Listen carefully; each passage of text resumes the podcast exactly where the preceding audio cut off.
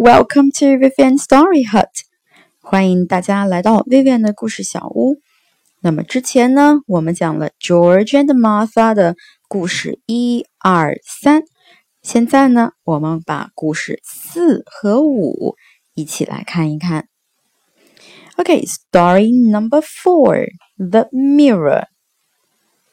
第四个故事的名字呀，叫镜子。How I love to look at myself in the mirror," said Martha.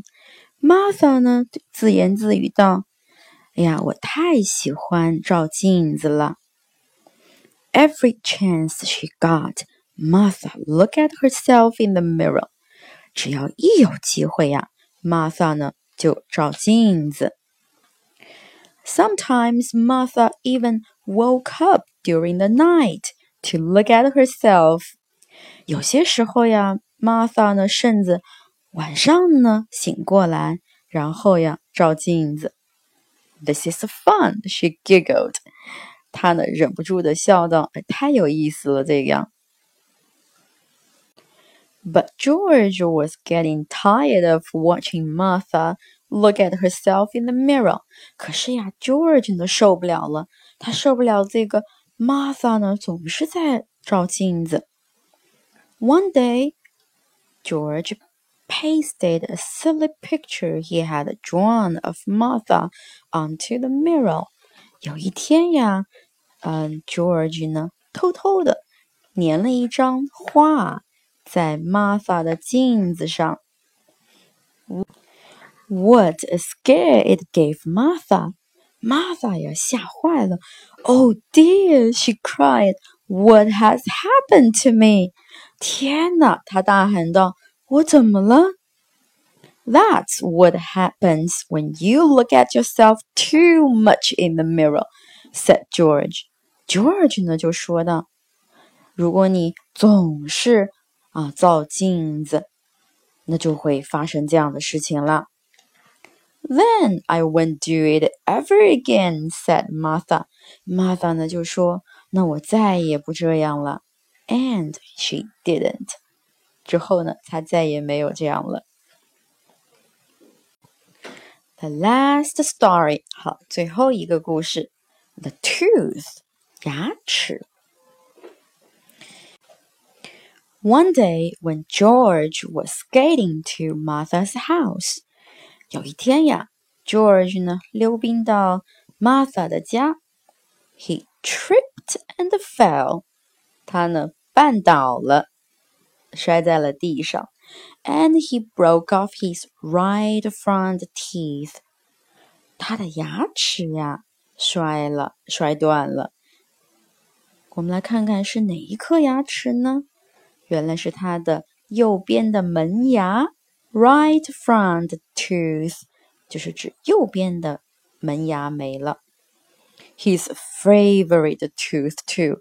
刚好呀，这颗牙齿呢，也是 George 呢最喜欢的牙齿。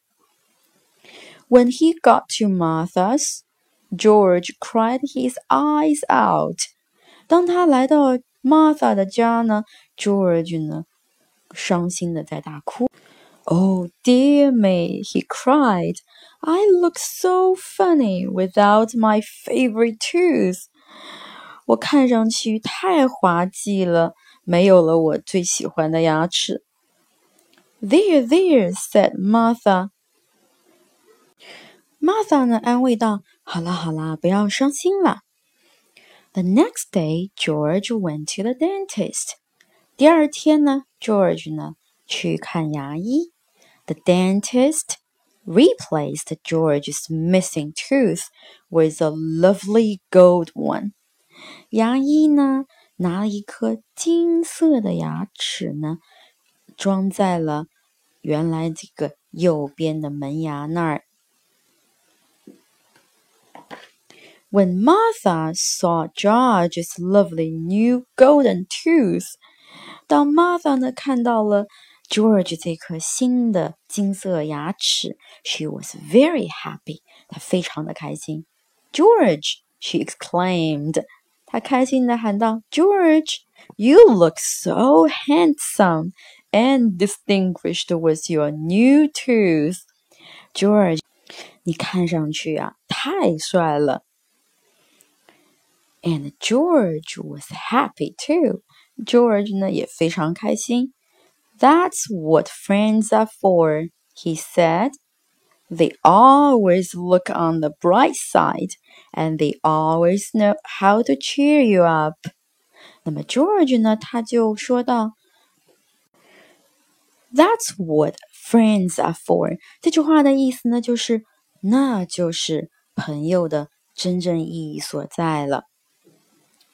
They always look on the bright side. 他们呀，总是看到好的一面。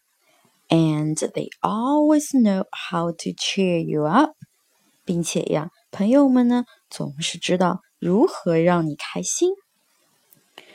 But they also tell you the truth," said Martha with a smile. Martha 呢笑着说道：“对了，朋友们呢也是和你总是说实话的。”